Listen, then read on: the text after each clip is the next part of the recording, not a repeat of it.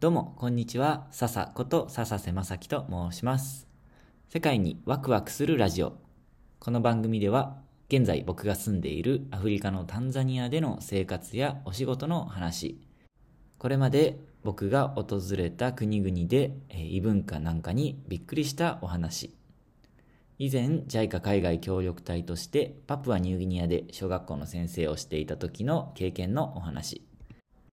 そして世界で活動されている方ですとか、海外協力隊の OB、OG の方たちと対談したり、インタビューをしたりなど、世界にワクワクするお話を皆さんに共有していく番組になります。さて、今日は進路についてのお話をさせていただこうと思います。僕が入っているコミュニティの中で先日この話が出まして、あの、もっと具体的に言うと、新卒で国際協力の NPO とか NGO なんかに入るのをどう思うか、賛成か反対かとかお勧めするかどうかみたいな話が出まして、で、その話についてみんなで議論したんですね。で、きっと高校生とか大学生の方たちの中で国際協力とか、えっ、と、うん、なんだろうな、海外で働くことに興味がある人たちは、国際協力の NPO とか NGO にすごく興味がある人もいるんじゃないかななんて思います。それで僕自身も今 NGO で働いていて、で、僕の友達とか知り合いの中でも NGO とかあの国際協力の分野で働いている人たくさんいるんですけども、まあいろんな人の話を聞いていると、NGO って結構お金に余裕がないところが多いんですよね。いわゆるファンドレーザーというポジションの人がいて、そのポジションの人が、えー寄付金を集めたりだとか、助成金とか補助金をね、あの申請して、で、その資金で活動していたりだとか、あとは、日本の外務省とか JICA とか、そういう政府系の組織と一緒にプロジェクトをやって、で、まあ、お金をもらいながらプロジェクトをやる中で、そこから人件費を出してもらったり、活動費を出してもらって、で、えー活動している団体だとか、いくつか形はあるんですけど、大体そのぐらいに絞られてくるんじゃないかなと思います。で、あんまり日本の団体の中で、寄付金が十分に集まって、あの、ゆとりがありますよっていうようなところは、あんまり聞いたことがないですね、僕は。あるのかもしれないですけどね。ただ、ヨーロッパの団体とか、アメリカの団体とかは、結構お金に余裕があるところも多いって聞きますね。というのは、あの、ヨーロッパとかアメリカって、寄付の文化が結構根強くて、これはクリスチャンの考え方なのかもしれないですけど、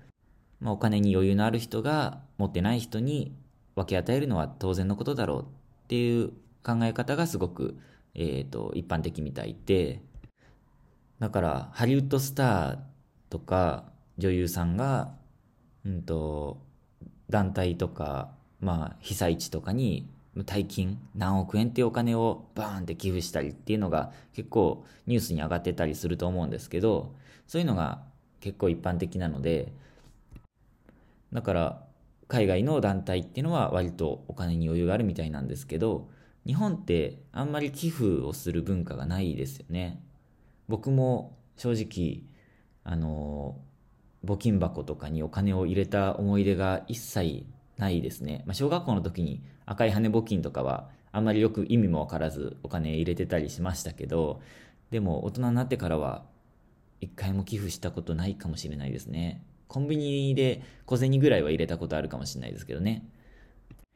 まあちょっと日本のなぜそういう寄付の文化がないのかっていう理由はよくわからないんですけど、まああんまり寄付が根付いてないっていうのは間違いないですよね。まあでも僕は寄付はしないですけど、うんと、途上国の NPO とかが作った、なんだろうな、グッズ例えば、うんと、海外の布で作った、えーと、ポーチとか、あとは、えーと、支援団体が販売しているコーヒーとか、そういうのは、その、物語を聞いていいなって思ったら、うん、購入するようにしてますね。購入するようにっていうかそれが、まあ、物も本当に僕がいいなって思ったものでかつストーリーもあのすごく素敵で感動するようなものだったらちょっと高くても支援も兼ねて買うっていうような感じですかね。だから、うん、これは寄付ともしかしたら同じなのかもしれないですけどあのちょっと多めにそういうところにお金を使うように最近はしてますね。まあでもうんそういう国際協力の団体ってお金がない資金繰りに困っているところが多い全部じゃないですけどね。日本の団体はそういうふうに困っているところが多いよっていう話はよく聞くんですね。でちょっと お話がそれすぎたので就職の話に戻るんですけどえっ、ー、と例えばじゃあ新卒で国際協力にすごく興味があってで大学でも国際関係論とか学んできました。で社会問題とか勉強してきましたっていう人を新卒で採用した時に普通の会社だったら1年目って研修をしたりあの先輩が1対1でついたりしてでいろいろと教えてもらえると思うんですけどお金に余裕がない団体ってそれがなかなかできないと思うんですよね。新しく入ってきた社員の人にお金を払いながら先輩がついて自分の仕事もあるけど、えっ、ー、と、くっついて何かを教えてあげるっていう、その機会を作るのがなかなか難しいんじゃないかなと僕は思うんです。で、しかも大学生のインターンとかボランティアに、うん、頼らざるを得ないような団体っていうのも結構話に聞きますね。でも大学生としては、あの、働きたいと思っている NGO で、でそうやって実際に、あの、まあ、無給ですけどね、現場に入って、で、いろんな経験を積めるので、それはすごく大学生にとってはありがたいことだと思うんですけど、いざ、大学生を新卒で、えっ、ー、と、社員として、職員か、職員として採用するっていうのは、なかなか難しい部分があるんじゃないかなと僕は思います。はい。ということで、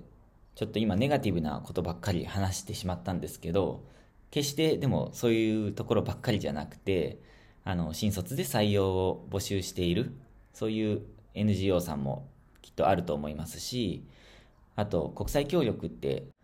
NGO とか NPO ばっかりじゃなくて、JICA とか国連とか、そういう、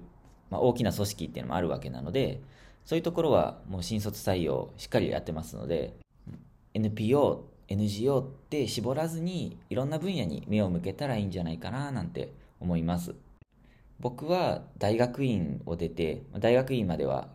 学校教育のことを勉強してでそうやって学校教育っていう分野の専門性を持ってで海外協力隊に参加してでそこでパプアニューギニアという、えー、開発途上国で、で、えーと、その小学校で2年間現場で経験を積んで、で、その2つの、うんと、教育のことを勉強をしっかりしてきたっていう専門性と、海外協力隊に参加したっていうそこの現場経験っていうのが、2つともうまく活かせて、で、今の NGO で採用してもらって、今、すごくね、あの自分の経験とか知識を活かせて活動ができているんですよね。でも、決して僕は国際協力を目指すために先生になるための勉強をしたわけじゃなくて、当時は本当に心から先生を目指して小学校の先生を夢見て勉強をしていたわけなんですよね。だから当時は僕は小学校の先生になるぞっていう気持ちで自分の興味のある分野を勉強してでそれが今国際協力っていう分野に、えーと、やりたいことがシフトしたんですけどでも興味は教育っていう分野でそれは変わらず子供はね昔から今も大好きですし。で学んだことって絶対にどんなことでも無駄にはならないと思うので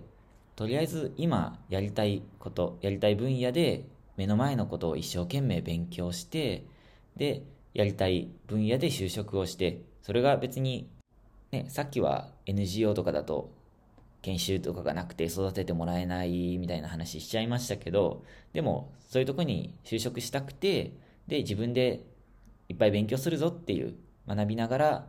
仕事を覚えていくぞっていう、そんな気持ちで就職するんだったら NGO に就職するのも全然ありだと僕は思いますので、本当にね、自分が今何がしたいのかな、どんなこと勉強したいのかな、どんな風に働きたいのかなっていうことを考えながら進学、就職決めたらいいんじゃないかなって僕は思います。あの、逆算して、あの、将来こういうことやりたいから、今、そのためにこういうこと勉強して、ってやっていくのもすごくね、大事だし、いいと思いますけど、気持ちって変わるかもしれないし、何があるかわからないので、本当に今自分が興味があること、やりたいことっていうのを思うがままにやってみたらいいんじゃないかなと思います。